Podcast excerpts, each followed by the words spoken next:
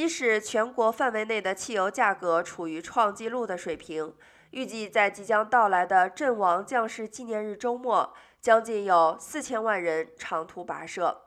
这也标志着传统的繁忙的夏季驾驶季的开始。Triple A 周三在其年度预测中表示，预计在五月二十七日至三十日的假日周末，将有三千九百二十万人。在美国旅行五十英里或者是更多，这将比二零二一年的同一个周末增长百分之八点三。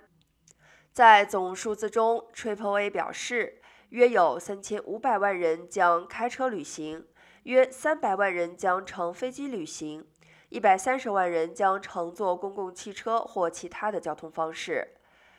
这个阵亡将士纪念日周末是自大流行开始以来的第一个周末，在此期间，大多数的冠状病毒限制都将被取消。